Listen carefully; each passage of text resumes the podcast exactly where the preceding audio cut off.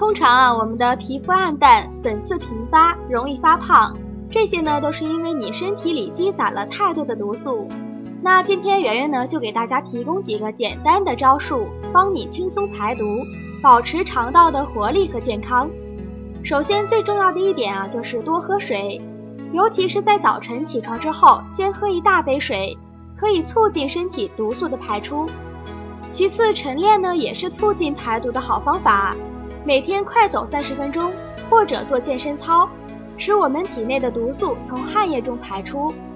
另外，我们早餐呢要多吃一些粗粮和水果。